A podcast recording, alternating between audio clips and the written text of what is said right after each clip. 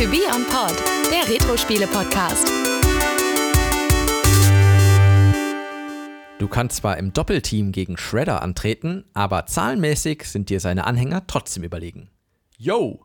Nachdem Shredder von den Hero Turtles wie Abfall behandelt wurde, hatte eine noch gnadenlosere Sorte von Fußsoldaten trainiert, die Rache nehmen sollen. Ein Clan von mehr als 700 Taekwondo-Turtle-Jägern, der mal wieder April O'Neil als Turtle-Köder entführt hat. Zum Glück musst du dich diesen Folterfreaks nicht alleine stellen. Zum ersten Mal überhaupt können sich zwei Spieler oder Spielerinnen zusammenschließen und als Doppelteam gegen Shredder antreten, während sie sich dabei gegenseitig Rückendeckung geben. Aber um zu überleben, müsst ihr euch durch acht actionvolle Arcade-Ebenen kämpfen. Dazu gehören Winnies Valet, Überfallservice und die Kanalisation von Soho und zwei noch nie dagewesene panzerknackende Spielebenen.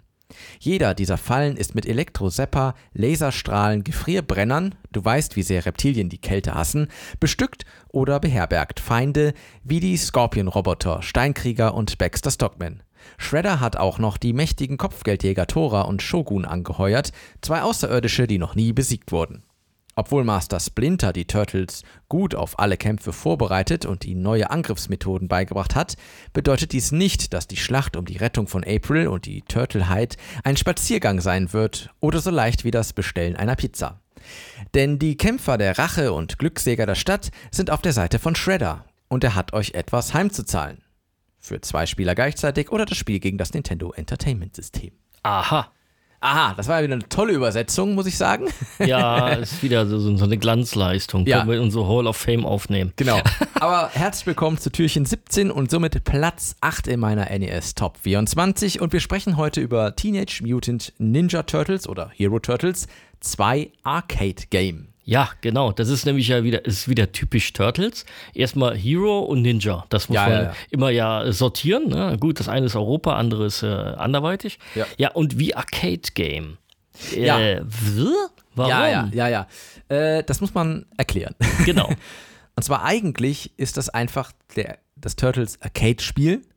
So, man hat das jetzt aufs NES portiert und man hat das Problem, es gab ja schon ein Turtles-Spiel. Korrekt. Und jetzt wollte man natürlich nicht äh, Verwirrung stiften, deswegen hat man einfach ein 2 dran gehangen. Also deswegen heißt es halt hier auf dem NES Turtle 2, The Arcade Game.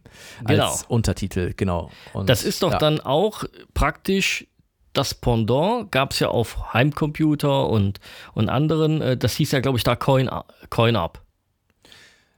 Das Äh, ist, glaube ich, Ja, ja, das wird wohl sein. in diese Schiene. Das Das, ist alles es sehr verwirrend. Das Ja. müssen wir auch irgendwann mal. Äh, ein Turtles-Spiel haben wir ja sogar schon gemacht. Äh, ja, für Ja? den Gameboy, richtig. Genau, Ja. nämlich dieses äh, Fall of the Foot Clan, ja. Fall of the Food Clan äh, Spiel. Genau, äh, da müssen wir natürlich auch mal Turtles äh, machen. Ja, richtig. Und äh, dann wird es richtig schön kompliziert. Ja. ähm, ja, ein paar Facts habe ich noch. Also, ja, ähm, ja wir haben es ja schon ein bisschen dran in dem Text erahnen können. Also, es gibt im Gegensatz zum Arcade-Automaten gibt es tatsächlich zwei neue Levels und auch ein paar neue Gegner und Bosse somit. Ähm, ein Fun Fact: Es gab im Spiel tatsächlich ein Product Placement und zwar von Pizza Hut. Ähm, da äh, zum einen im Spiel gibt es ein paar Werbeplakate, ja, die äh, Pizza Hut groß darstellen. Ähm, und tatsächlich gab es dann auf der Rückseite der US-Version einen Coupon. Ähm, der lief, glaube ich, am 31. Dezember 91 ab, aber falls den jemand noch hat. genau, Nein, nein, du kriegst, wenn du den jetzt einlöst, die Pizza von 91. ja, von 91, genau. ja, ja. Genau. Äh, ja, auf jeden Fall, das war auch nicht üblich, also wirklich eine, äh, ja, ein Produkt zu platzieren in einem Videospiel. Das äh, wurde hier Ja, äh, eingeführt. Pizza Hut war natürlich damals da sehr stark drin. Ich äh, habe erst kürzlich nochmal aus Retro-Interesse heraus nochmal Demolition Man geguckt und da gab es auch den Pizza-Hut, haben Ja. sie es übersetzt. Ja. Jeder hat Pizza Hut gesagt, aber Pizza-Hut haben sie gesagt. Ja, zumal ja Hut- die Story dahinter war, dass alle Franchises äh, den, also dass Pizza Hut den Franchise-Krieg gewonnen hat. Ah, okay. Und daher gibt es nur noch Pizza Hut. Ja, die Leute denken ja teilweise oder dachten zumindest früher, dass es wirklich Hut heißt, aber Ja. ist ja kein Ja. Hut, ist die Hütte. Aber äh, noch ein paar weitere Daten, wann ist das Spiel eigentlich rausgekommen? Und zwar in Japan 1990, Nordamerika und Europa dann 1991. Publisher und Entwickler Konami. Ja, Äh, ja, und wir sprechen hier im Grunde von einem Beat'em-up-Spiel. Ein klassisches Ja, Western. ich, ich glaube, das, das braucht man tatsächlich ja gar nicht so erklä groß erklären. Das kennt, glaube ich, jeder das Spielprinzip von, von den Turtles. Das sagst du so. Gibt bestimmt auch Echt? Hörer, die gar nicht wissen, was die Turtles sind. Das Nein. ist wie Final Fight, nur mit Schildkröten.